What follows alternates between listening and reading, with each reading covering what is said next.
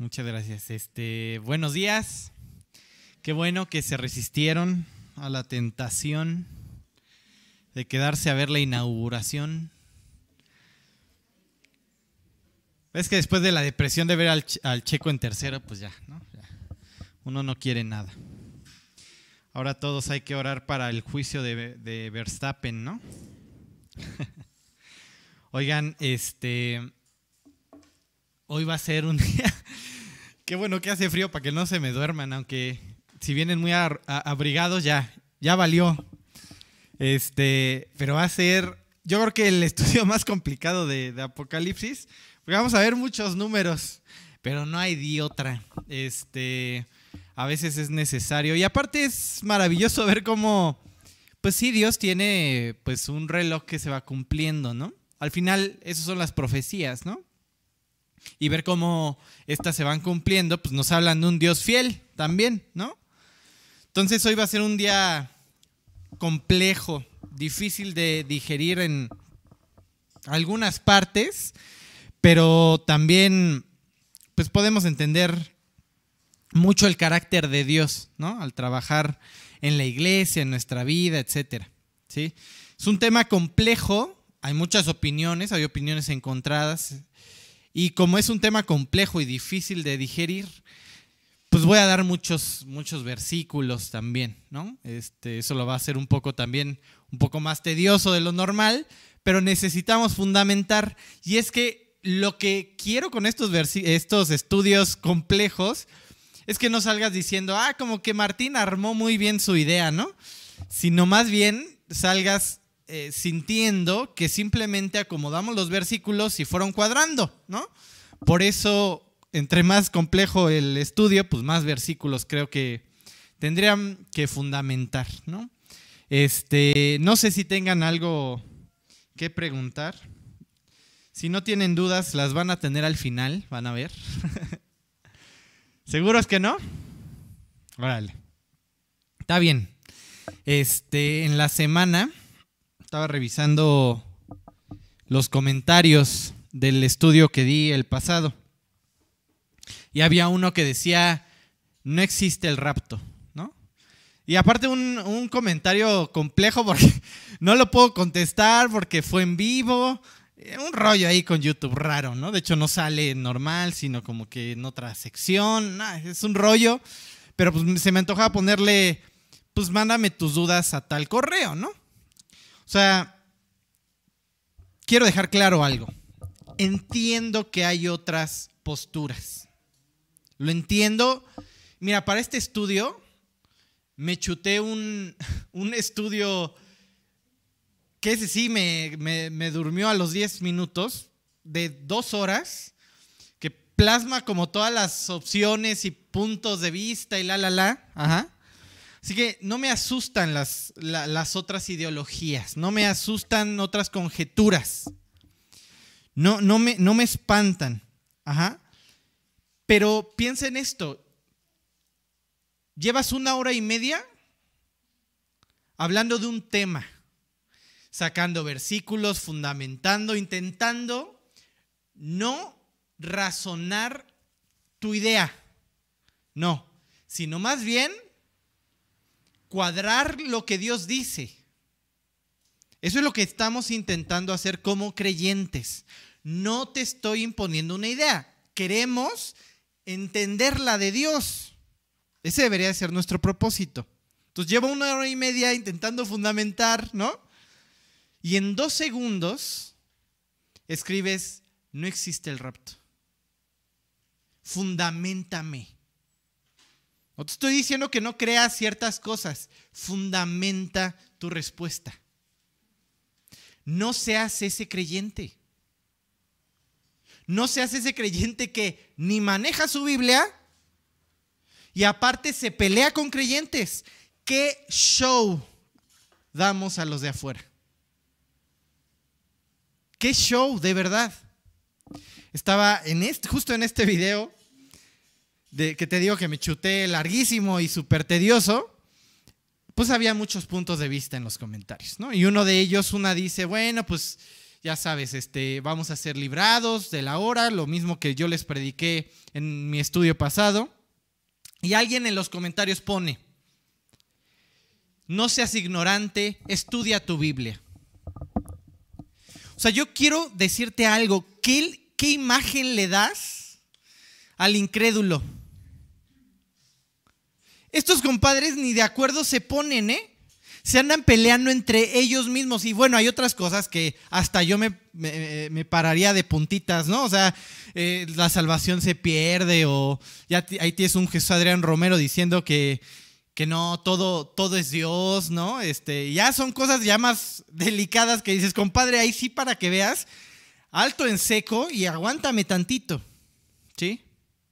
Mira, me sorprende que con respecto al rapto exista este, este debate, porque en realidad, te lo puedo asegurar, o sea, es de todo lo que he leído y lo que he escuchado y la, la, la, las posturas, la mayoría, el gran porcentaje, está de acuerdo en que hay un rapto. No se ponen de acuerdo por ahí en, en qué momento, pero saben que lo hay. ¿Sí? Saben que lo hay. Entonces, esta, esta respuesta, o sea, vuelvo a decir, puedes expresar tu opinión, sí, Puedes entenderlo de otra forma también, pero nuestro objetivo debería ser el mismo. ¿Qué dice Dios? No vengo a imponer una idea y decirte, pues mira, es esto y punto. No. Agarramos versículos, cuadramos esto, intentamos meter aquel. Porque si no somos aquel incrédulo que cualquier lugar te pone, no existe Dios. O sea, piénsalo. Llevamos años con gente con alto coeficiente intelectual intentando decir esto mismo. Y tú en dos segundos acabas de resolver el paradigma de muchos científicos. Así de absurdos son estas respuestas cortas. ¿Están, de acuerdo? ¿Sí, ¿Sí me van siguiendo? O sea, no es que no, eh, o que entiendas otra cosa, fundamenta fundamenta. ¿Sí? Así que, este, digo, para nosotros es súper claro que Dios es real.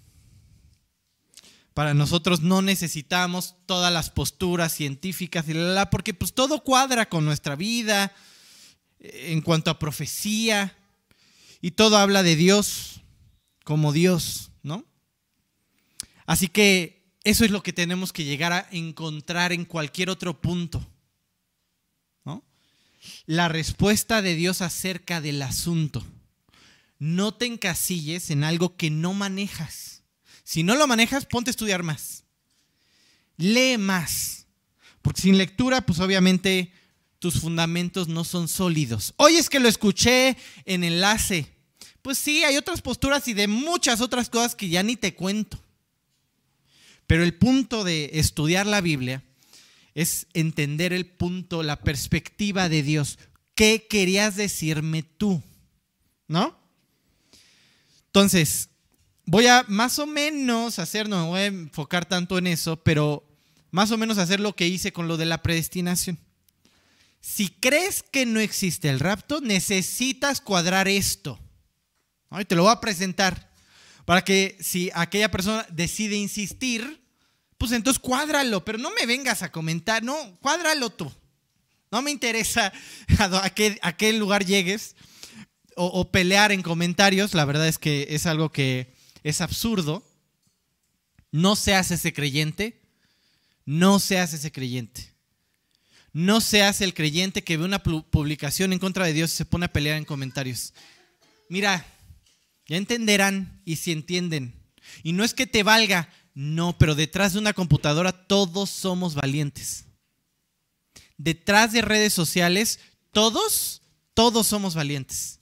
No quieres esa conversación. Si algún día te lo topas de frente y lo que quieras, pues ya le compartirás y empezarás a hablar de Cristo, pero no lo hagas a través de redes. No es el lugar, te lo puedo asegurar. Lo intenté mucho tiempo y solamente hacemos el oso. Oye, pero es que tienen que entender y hazle entender al necio, sí, pero hay otro tipo de necio que no entiende. De esas 500 personas que escucharon el estudio pasado, no sé con qué intenciones lo hicieron. ¿Sí? No sé cuáles son sus intenciones. Ese es el problema. Hay unos que no quieren creer y por más que les alegues, así que, mira, deja al necio en su deseedad. Porque si no, mira, una bronca interminable. Así que no seamos, de nuevo te lo digo, ese creyente que hace el oso en redes. No. Hablemos de Cristo y mira, podrás pensar que la mitad viene el rapto, que un poquito después, que a la mitad de la primera mitad, ah, otras posturas. Pero dediquémonos a hablar de Cristo. ¿Sí? Bueno, ¿por dónde vamos a partir? Por algo que tenemos que entender. Hay dos cosas que hay que dejar claro. Una ya la platicamos un poquito la semana antepasada, y es que Israel está en pausa. ¿Cómo fundamentamos eso? Ya les di muchos versículos la semana pasada, hoy les voy a dar otros, otros, otros más. ¿sí? Vamos a leer Salmo 81, 11. Entonces, Israel está puesto en la banca. ¿En qué, ¿En qué cosa, Martín? ¿De qué estamos hablando? De un proyecto de Dios de reconciliación. Piensa en el Edén, piensa en los profetas, piensa en toda esta idea de Dios de tener a alguien, un grupo de personas apartada para Él, para que lleven su nombre. ¿Sí? Para que lleven su nombre a los demás. Porque no, no es solo para ese grupo, no, es que este grupo alcance a los demás. ¿Sí? Así que en esta idea del proyecto de Dios de volver a traer shalom, paz a un mundo caótico, tienes diferentes etapas. ¿Por qué tienes diferentes etapas? Porque tienes libertad. Porque Saúl tuvo que ser reemplazado. ¿Por qué? Porque tienes libertad. ¿Sí? Tú ya no quieres, mi espíritu es quitado de ti y ahí viene David. Y ahí viene David porque tú no quieres. Y David, les decía ayer, entendí este comportamiento de Dios de el que quiera, ¿eh? Y aún las piedras hablarán, pero el que quiera. Esto no es a fuerzas, a fuerza. Al final de cuentas tienes esta idea resumando en la mente de David, tanto que en el Salmo 51 le dice a Dios, Dios, ya entendí, aguántame tantito, aguántame tantito, no quites tu espíritu de mí. Ya vi lo que pasa cuando uno se enorgullece y no arregla, así que aguántame tantito, me estoy arrepintiendo. Limpia mi corazón. A ver, vamos a leer Salmo 81, del 11 al 13. A ver, Lupita.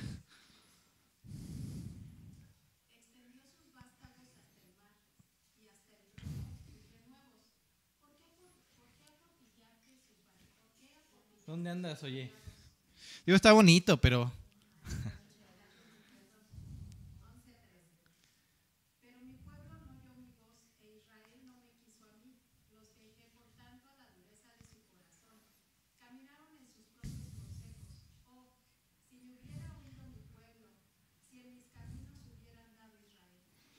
Este es un clamor, pues ya lo que quieras, pero yo anhelaba que caminaras por mis sendas, ¿sí?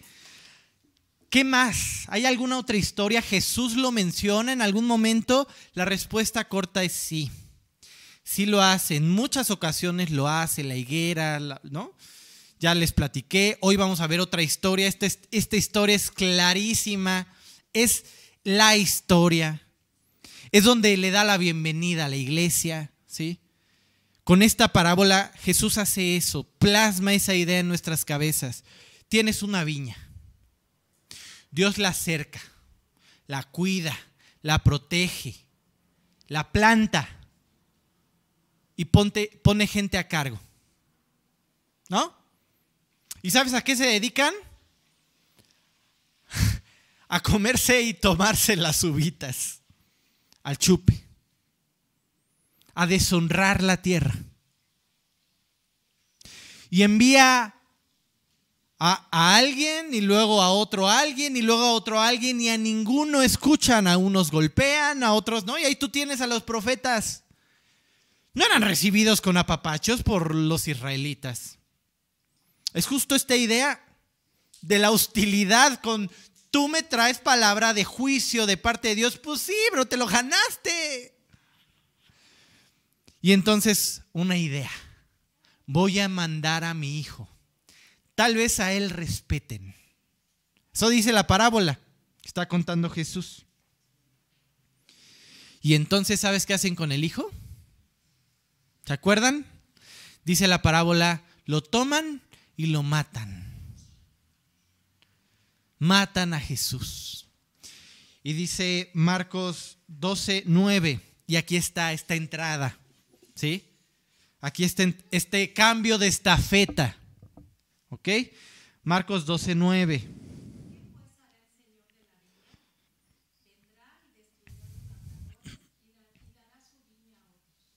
Ahí está. ¿Quiénes son los otros? Gentiles, iglesia. ¿Sí? Está claro, ¿no? No estamos forzando nada, estirando el hilo, es una parábola que estamos entendiendo. Israel está en la banca. ¿Sí? ¿Qué más necesitamos entender? Necesitamos entender ¿Cuál es la relación entre la iglesia e Israel? Algunos tienen la postura de que la iglesia sustituye por completo a Israel. Hay muchos puntos por lo cual esto no tiene sentido. ¿Sí? No tiene sentido. ¿Por qué? Porque los dones y el llamamiento de Dios son irrevocables. Dios no permanece airado para siempre. Y entonces tú empiezas a recordar atributos de Dios, de la esencia de Dios. Y en esta esencia de Dios no ha desechado Israel. Pero también si tú tienes esta idea comienzas a leer Apocalipsis, llegas con los 144 mil, la mujer dando a luz, no hay forma en que puedas cuadrar a la iglesia como este grupo. No hay forma. Si tú decides creer que no hay rapto, necesitas darle explicación a estos versículos. ¿Quiénes son esos 144 mil? Porque no es la iglesia. ¿Quién es la mujer dando a luz? No es la iglesia. ¿No? Y la otra es que, pues eh, ahora Israel es la totalidad y me despierto viendo el periódico de Israel, ¿no? Otro extremo. Lo, bien, lo cierto es que Dios se maneja por periodos y ese es el asunto. Por periodos para cumplir el propósito, reconciliar al mundo con Él. Todo el estudio va a ser complicado, sí, pero voy a concluir con algo que te voy a invitar a empezar a entender desde ahora. Dios tiene tiempos para todo. Y si tú no los entiendes, de la que te pierdes. O sea, mi hijo, ¿no? Tiene algunos momentos en los que tiene que estar feliz. O sea, estás en el brincolín, compadre. No, no tienes que estar llorando. Que estar disfrutando. No hacemos esto diario. ¿Sí? Pero tienes que entender tu momento para disfrutarlo. Como tiene que serlo. O para enfrentar si ese es el punto, ¿no? Entonces, no, Israel no está desechado. ¿Por qué? Porque conocemos las promesas de Dios. Dios es fiel a sus promesas y no, no es hombre para que se arrepienta. En el sentido de que eh, hace algo y después dice, híjole, me equivoqué. ¿Qué crees? Que era para allá. ¿Qué crees que no era Israel? Era el pueblo de al lado. No pasa eso. Con Dios no pasa. Gracias a Dios. Jeremías 33, 20 al 22. ¿Qué vamos a leer? Vamos a leer una promesa de Dios a Israel. No voy a dejar de darte descendencia. Jeremías 33 del 20 al 22.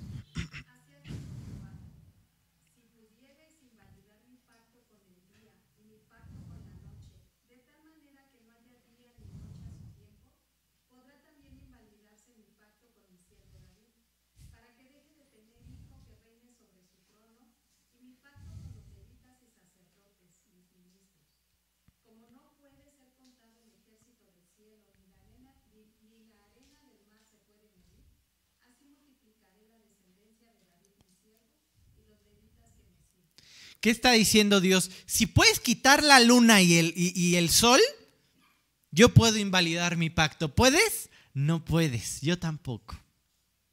Qué maravilla creer en ese Dios. O sea, cuando Dios se compromete en terminar la obra que empezó en ti, no lo dice de labios para afuera. Él termina sus promesas. Es, él cumple sus promesas. A veces no a nuestro tiempo y ahí está el verdadero meollo del asunto, nuestra desesperación, nuestra agonía, porque queremos que sea el segundo que estoy viviendo. Quiero verlo. Ya ni me acuerdo de lo que pasó y no tengo idea de lo que pasará. Así que si no pasa ahorita, Dios, para mí no es cierto. Ese es el problema de, de, nosotros, ¿no? Queremos verlo ya. ¿No? Pero bueno, Dios tiene planes. Estos versículos de Jeremías, Daniel los entiende.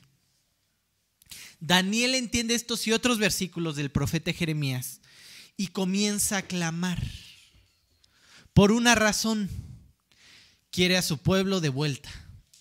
Añora, añora, sí, su tierra, por supuesto, convivir con su familia, por supuesto, pero también no estar batallando con que si me como esto no, porque ya huele a ídolo. A ver qué se le ocurre al próximo rey, al, próximo este, emperador, lo que quieras, o lo, lo próximo que llegue. A ver qué adora, ¿no? ¿Y con qué me tengo que ahora rifar? Ya, ya, ya fue los leones, ya fue no sé qué, ¿no? Ahora, ¿qué sigue? Entonces, este anhelo de estar en un lugar donde puedo pues vivir para Dios y, restaurar el sacrificio y poderme acercar a Él y llevar mis oraciones como olor grato. Este es el anhelo en el corazón de Daniel. Es lo que quiere en su corazón. Pero cuando Dios responde, ¿cómo dice la Biblia que responde? ¿Se acuerdan de ese versículo? Dios responde mucho más de lo que pedimos, de lo que esperamos. Y entonces Daniel esperaba una respuesta así. Y Dios le da una respuesta así. Sí le contesta lo suyo. O sea, Daniel está preocupado porque mi pueblo regrese a casa. Pero la respuesta, la segunda respuesta es inimaginable y es para todos, ¿no? Bueno, entonces vamos a leer mucho Daniel 9, ¿sí? Daniel 9. Todo lo que le contesta Gabriel a Daniel pasó hace más de dos mil años, 1900 años. ¿Y luego qué pasó? Pausa. Pausa. Aquí de nuevo tenemos esta idea de estamos en stand-by, Daniel, espérate, aguántame, ¿no? Bueno, vamos a leer entonces Daniel 9 del 1 al 2.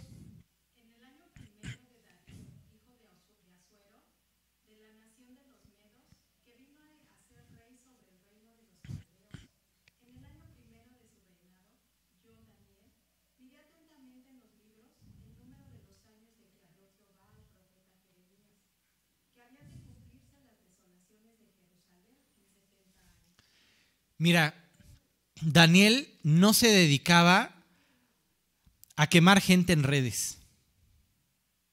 ¿Sabes a qué se dedicaba Daniel? A leer su Biblia. De otra forma, amargado, ¿eh? ¿Cuándo se terminará esta agonía? Siendo que la profecía era clarísima, 70 años, Daniel. Pero se pone a estudiar. Se pone a estudiar. Qué gran clave, ¿no? ¿Y sabes qué provoca esto en el corazón de Daniel? Entender su tiempo. ¿Qué se pone a hacer Daniel? ¿Se acuerdan? Se pone a orar tres veces al día, abre su ventanita y en dirección a Jerusalén clamando tres veces al día. ¿Por qué? Porque estoy entendiendo Jeremías. ¿Sí? Estoy entendiendo que hay un fin y son 70 años y se pone a hacer cuentas, le fallan por unos años. Hay otras posturas, no quiero entrar en eso, pero lo más seguro es que le falten algunos años ya por ser libre, un par, tres, por ahí. Pero lo de menos, el punto es que entiende su tiempo. entiende su tiempo y sin duda alguna, sin duda alguna, Dios empieza a levantar corazones en ese momento, avivamiento, ¿sí? Por aquellas oraciones, tres veces al día, rumbo a Jerusalén. Porque a alguien se le ocurrió abrir su Biblia y entender. Y entonces, cada que entendía más, estoy seguro que oraba con más intensidad. No estoy orando al aire. No estoy orando al aire. Tú me lo prometiste. Ahora, es importante, pero no le daremos más vueltas. ¿Por qué 70? Siempre que se encuentre el número 7, habla de plenitud, es el número de Dios. El momento en el que todo estuvo completado, se finí. No es que Dios se tiró a la hamaca a descansar, no. Lo que te está diciendo es ya, no hay nada más que hacer. Plenitud. ¿Se acuerdan cuando empezamos a estudiar las siete iglesias? Yo les decía esto. Siete habla de plenitud. Podemos apropiar el mensaje para nosotros. Le está hablando a la iglesia completa. ¿no? Perdonar 70 veces 7 hasta que quede bien perdonadito, ¿eh? Completito. Y las veces que tengas que perdonar, pero tienes que arreglar por completo. Y hay más ideas que conllevan el 7, pero es esto al final. La plenitud. Una obra completa. ¿Qué está haciendo Dios en el exilio? en Babilonia. ¿Qué está haciendo Dios? ¿Mm? ¿Qué está haciendo Dios? Arreglando con su pueblo y arreglando a su pueblo. ¿Sí? Porque así como era fiel en sus promesas, también en sus advertencias. ¿No? Entonces ya tenemos una primera, un primer número en la cabeza, 70. Pero Dios nos va a dar otro. 70 veces 7, 70 semanas de 7. 70 semanas de 7. ¿Dónde tengo esto, Martín? Bueno, es que hay otra promesa de parte de Dios. Si yo te hago ir al exilio y no entiendes, te castigaré otras siete veces. Y ahí tienes, 70 por 7. Vamos a leerlo. Levíticos 26, primero del 27 al 28 y luego del 33 al 34.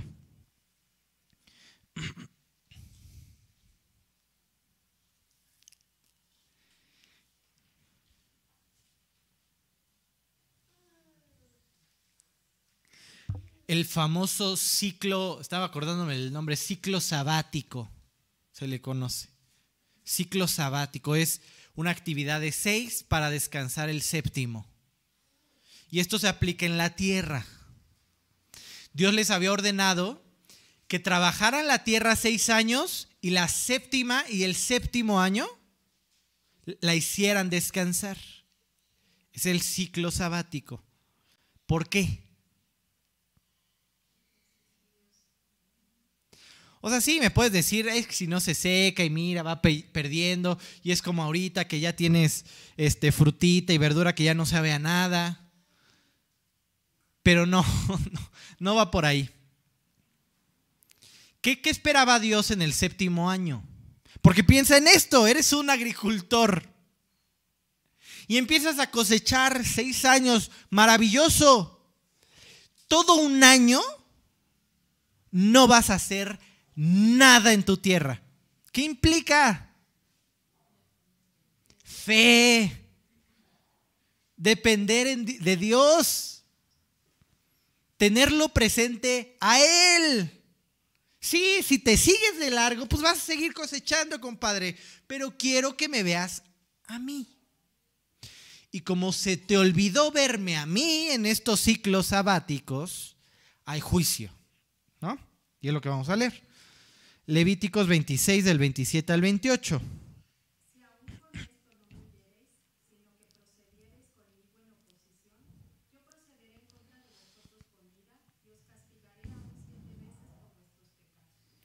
Ya tienes esta multiplicación. 70, semanas, de siete, 490 años. ¿Sí? No, no lo sacamos de la manga. Hay un juicio. Si no entiendes con esos 70, te lo multiplico por 7. ¿Sí? ¿Por qué 7? Porque quiero que entiendas cuál es el problema. Lo que ya les expliqué, no estás dependiendo de mí. Del 33 al 34 ahora. Levíticos 26, del 33 al 34.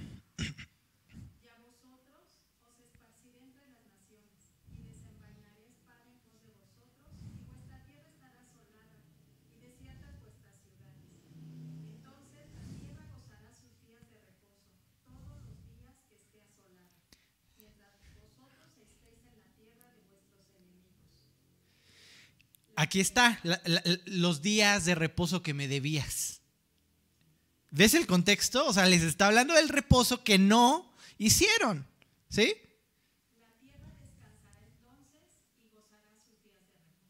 Ahí está, ¿no? Entonces no nos lo estamos sacando de la manga, ya tenemos dos fechas. 70 años primero, y si no entiendes, por 7. 490 años. Mira, no te, no te partas la cabeza con esto de las 70 semanas. Es como a un gringo escucharle hablar de pies. ¿Estás de acuerdo? Como que no me cuadra, pero entiendo que es tu medida.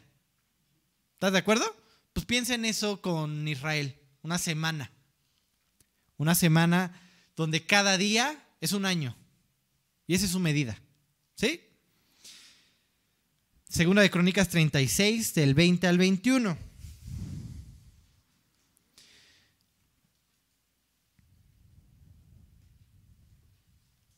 Segunda de Crónicas 36, del 20 al 21.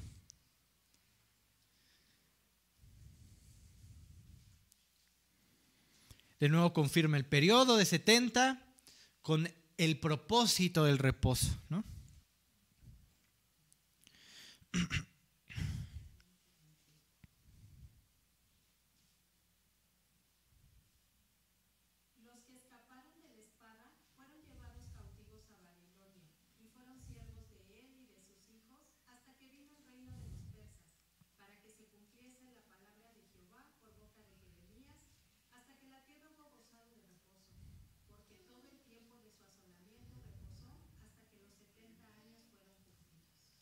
Ahí está. Y entonces Daniel entiende esto. Volvamos a su escena. Empieza a leer, está en su tiempo devocional, le toca a Jeremías y se le prende el foco. Y comienza a clamar. Esto debería de ser la actitud de la iglesia hoy en día. Una iglesia que por supuesto empieza a entender sus tiempos. Se empiezan a ver contracciones, se empieza a ver la maldad cada vez más, más grande, este, con más fuerza y más impune y más a los ojos de todos. ¿Sí? Y toda esta manipulación y lo que quieras. El mundo es un asco. Pero entender tus tiempos, ¿a qué te está llevando, iglesia? ¿A qué debería llevar a la iglesia el entender sus tiempos? ¿A qué? ¿Qué creen? ¿Qué creen que sea? Hablar de Cristo. Hablar de Cristo. Si el reloj se está cortando, si tus oportunidades, mira, se van haciendo más chiquitas, hablemos de Cristo, pero con todo, ¿eh? Con velocidad. No sé si les conté aquella historia, ¿no? De un tío que tenía, eh, falleció, durísimo de esas personas que no quieren recibir a Cristo. Bueno, seguramente hay mucho más, pero una en esencia es que adoraba a su madre, adoraba a su mamá. Y recibir a Cristo implica mucho. No solo reconocer que me equivoco, sino que mis parientes se fueron al infierno lo más seguro, si no recibieron a Cristo. Implica mucho, ¿no? Entonces, este, un día, antes de fallecer, me habla su esposa y me dice, ya, ya no hay tiempo, Ya lo veo muy mal. Y le dije, ponme en altavoz. Y le empecé a hablar de Cristo y le dije, mira, ya no voy a repetir lo mismo que ya te he dicho toda la vida, pero es el momento. Ya no hay tiempo. Vas a abrir los ojos o en dos lugares, o en el infierno o en el cielo, y todo depende de dónde pongas tu fe ahorita. No tengo idea qué pasó, pero ya no había tiempo. Entender que ya no hay tiempo te hace moverte, ¿sabes? Pues tengo que llevarla a la oración y sí, ya no entendió que su Lupita, no tú, no, ya, ya no entendió esto, ya no entendió que su, su, su imagen, lo que quieras. Sí, pero tiene que recibir a Cristo. Y mira como por arrancado del fuego, ya huele, apestaba, ¿no? A cenizas. Pero así como el, el, el, el crucificado al lado de Cristo, mira, segundos antes, arrebatado al infierno, ¿no? Entonces, entendamos esa presteza. Daniel la entendió. Cambió su actitud. Por eso estamos estudiando Apocalipsis. Ese es el propósito. Martín, ¿por qué me das todos estos choros? Porque este es el propósito. Daniel estudió su Biblia, estudió las profecías no cumplidas y entendió que era su momento. Dios tiene un propósito para ti. Y si naciste en este tiempo es por algo. Y para que encuentres ese algo, tienes que entender tu tiempo. Un creyente peleándose en redes, embelesado con las noticias, con su gobierno, eh, cegado sus ojos. Ay, Martín, siempre nos hablas de cosas bien horribles que están pasando. ¿Estás bien loco? ¿Ya te piraste ya? Como si no entendiéramos lo que, lo que es capaz de hacer el diablo por los suyos. ¿no? Pero bueno, entender tu tiempo te da presteza. ¿Sí? Bueno, así que ahí tienes a Daniel entendiendo su tiempo. Daniel 9:3.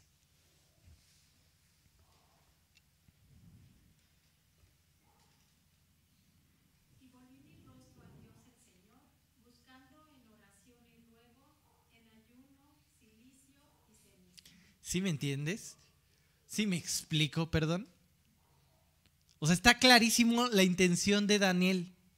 O sea, su intención es, ah, es el momento y vamos a entregar todo y toda esta representación de cubrirse con esta tela, ¿no? Este, con esta tela oscura y negra que representa cómo está mi alma. Es para decirle a todos a mi alrededor lo que está pasando aquí. Tengo agonía porque mi pueblo regrese. Porque este mal, este pecado, esta, esto que estamos viviendo termine. Y Gabriel le dice, ¿sabes qué? Entiendo tu anhelo. Dios entiende tu anhelo. Y no solamente te voy a decir cuándo termina esto, 70 semanas, sí. Pero ¿sabes qué? Te voy a dar algo más grande. ¿Cuándo termina el pecado del mundo, el problema del mundo? En general, paz por fin, Edén restaurado. ¿Sí? Daniel 9:24. ¿Cuándo ganas Dios? ¿Cuándo no vences solamente la maldad de Babilonia? No, la maldad del mundo. ¿Cuándo? Daniel 9:24.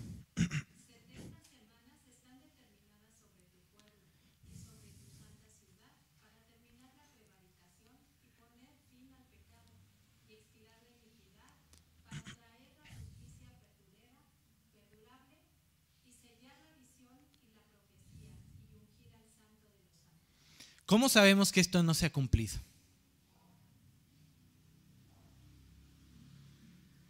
Está fácil la respuesta. Sí, voltea a tu alrededor. Estaba viendo una noticia que por supuesto no sale, de una señora que se encuentra en Gamesa, y por supuesto hay muchos otros casos, un camión cargado de huesos de niños y la ves en shock, ¿no? Y días después amanece con una nota de viste lo que no tenías que ver. es el mundo en el que vivimos. O sea, ¿cómo sabes que, que no se ha cumplido esto, Martín? Ah, bueno, es que siguen las prevaricaciones, sigue el pecado, sigue la iniquidad, sigue el problema del mundo. Y la justicia, la justicia no es perdurable. Ve todos esos asesinatos que no se han resuelto. Todo eso que le hacen eh, tanto escándalo en redes y cosas, no se resuelven, ¿eh? El que acaba de pasar, este, el de Monterrey, no tienen contestación ¿eh? y son absurdos. Oye, se murió ahogada en una cisterna sin agua. Ajá, sí. Ese es el mundo en el que vivimos, así que no, no ha sucedido. Esta semana, esta semana no ha pasado, ¿no? Daniel 9:25. Bueno, aquí lo habla como el fin, ¿no? En 70 semanas voy a quitar el pecado. Obviamente sí, podrías adjudicarlo a Cristo en la cruz y cómo quita la iniquidad, sí, pero no ha sido ungido rey.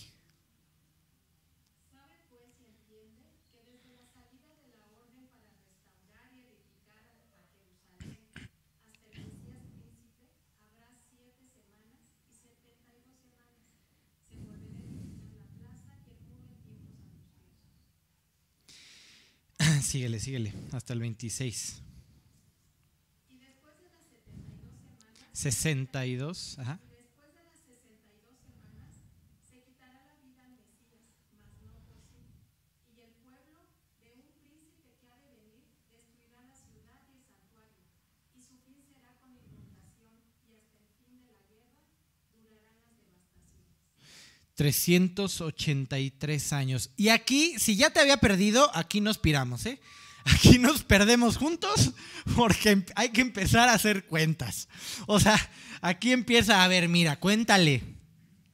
Y mira, esto es sorprendente. Ahorita les voy a poner una diapositiva, mejor no me adelanto. Primero entendamos esto. Empieza a hablar de las 70 semanas y su división. Y su división. ¿Ok? Y primero habla de una primera parte, 69 semanas, que equivalen a cuántos años? 383 años. 383 años. ¿Hasta ahí vamos bien? Esta imagen es muy buena, muy buena. Está en inglés, pero no encontré otra tan buena como esta. Tienes una primera pauta. ¿Qué le dice eh, Gabriel a Daniel? ¿A partir de cuándo? ¿A partir de cuándo?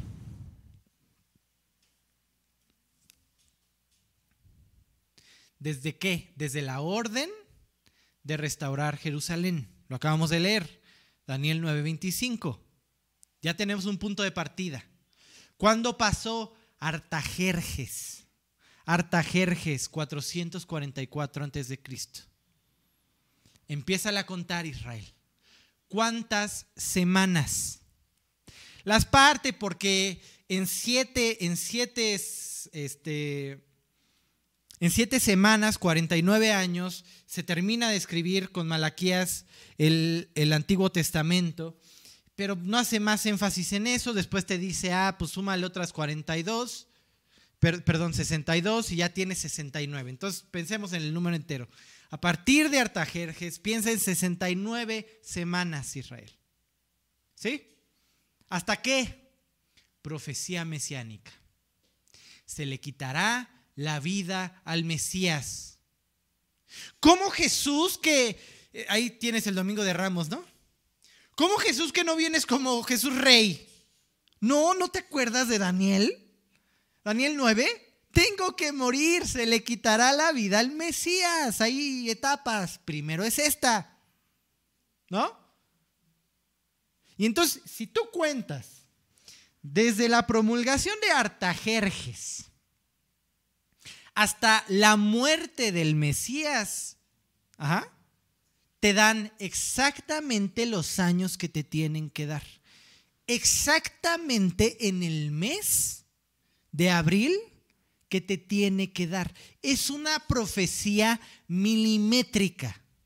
No tienes idea cuánto, milimétrica. Hay alguien que no tenía nada que hacer y se puso a contar los días. Porque hay que entender muchas cosas. No me voy a meter más allá porque ya los, siento que ya me están viendo feo, pero pero tenemos que pensar en muchas cosas. No estamos pensando en un año como nosotros lo vemos. Ellos tenían años lunares, tienen años lunares. Así que tienes 360 días que tienen que ser multiplicados por, los, eh, por las 69 semanas año. Y te da precisamente aquella tarde donde el Mesías estaba perdiendo la vida. No te lo estoy diciendo de labios para afuera, no me estoy metiendo mal porque te tengo que hacer muchas cuentas, pero te puedo asegurar que lo puedas hacer por ti mismo y vas a sacar la cuenta. ¿Sí? Ahora, 360 días eh, por 483 años te da exactamente el momento. Israel, solo tenías que contar.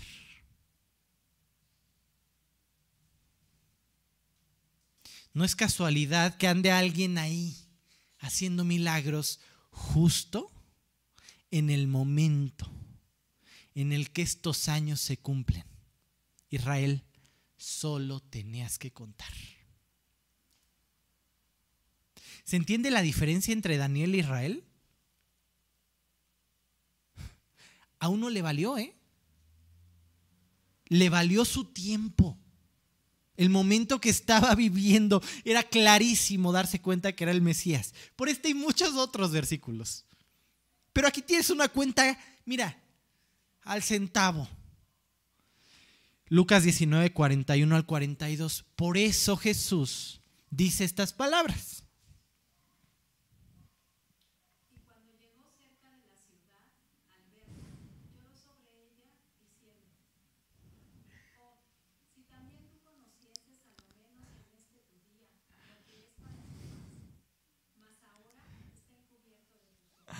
No estás entendiendo, Israel, el momento que te tocó vivir. Y sabes qué, por eso desechada, por ahora. 37, si tú sigues leyendo estos versículos, empiezas a escuchar a un Jesús, ¿por qué estaba llorando? Porque empieza a ver a, esta, a este Jerusalén siendo arrasado de una forma brutal, sus niños siendo asesinados, mujeres, no, no, no tienes idea, ya ni, ya ni lo describo más, pero brutalmente asesinado 37 años después de esta entrada triunfal, porque no entendiste tu tiempo. No entender tu tiempo te pone en otros caminos. Te pone a bronquearte con tu esposo, a bronquearte con tu esposa, a bronquearte con creyentes, ¿sí? En otro asunto, menos en cumplir aquello para lo que estás en este tiempo. Daniel 9:27. Ya vamos a acabar, ya casi.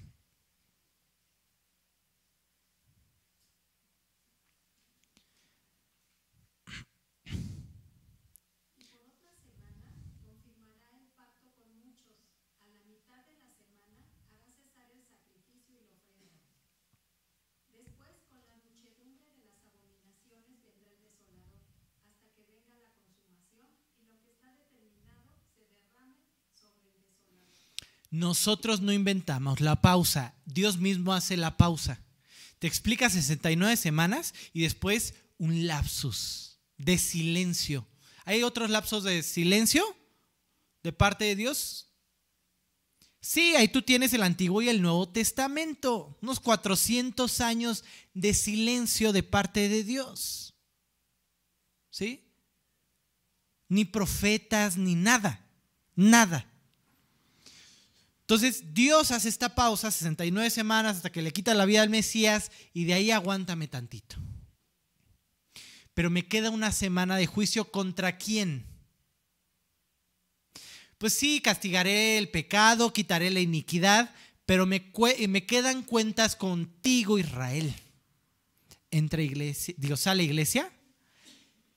Entre Israel. ¿Cuadra? Para mí sí. Yo siento que no está forzado, ¿eh?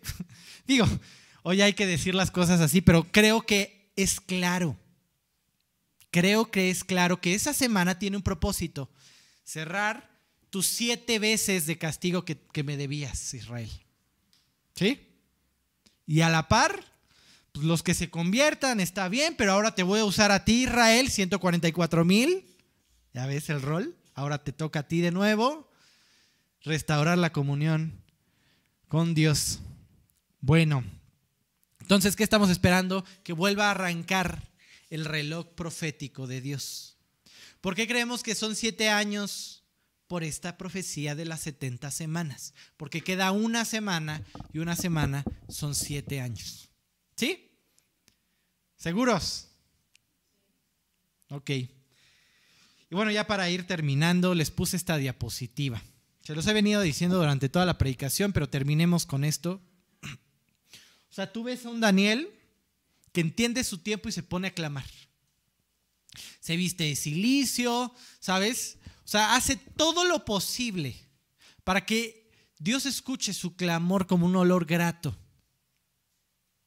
69 semanas después de que el rey Artajerjes dice que regrese eh, eh, eh, a reconstruir Jerusalén, Israel tiene las cuentas claras delante suya. Tiene al Mesías, a Dios hecho hombre, delante suya y no entiende sus tiempos. Mira, muchos dicen que si tuvieran a Dios cara a cara le creerían. Ahí está un claro ejemplo de que no. Lo mataron. Seguramente haríamos lo mismo. Seguramente haríamos lo mismo. ¿Qué estás haciendo con estas profecías tú? Siglo XXI. ¿Andas batallando con tus pecados? ¿O andas preocupado por hablar de Cristo? ¿Andas preocupada porque tu esposo cambie? ¿O andas viviendo para Dios? ¿Cómo está tu corazón? ¿Vestido de silicio? Clamando a tu Dios, sí, ven, Señor Jesús, viviendo el tiempo que te tocó vivir, o embelesado con todas las noticias y todo a tu alrededor, creyendo como Ale decía en ese versículo, ¿no? A los príncipes de este mundo, ¿no? ¿Cómo está tu corazón? Todos tenemos un tiempo para todo. Y tenemos que aprender a escuchar la voz de Dios. No sé cómo andes espiritualmente hablando hoy. No sé si llevabas meses sin venir y hoy dijiste, pues vamos. Y tu tiempo hoy sea de arreglar, de enfrentar, de volver a presentar cuentas con Dios. Pero algo que les dije ayer, tienes que ser sincero.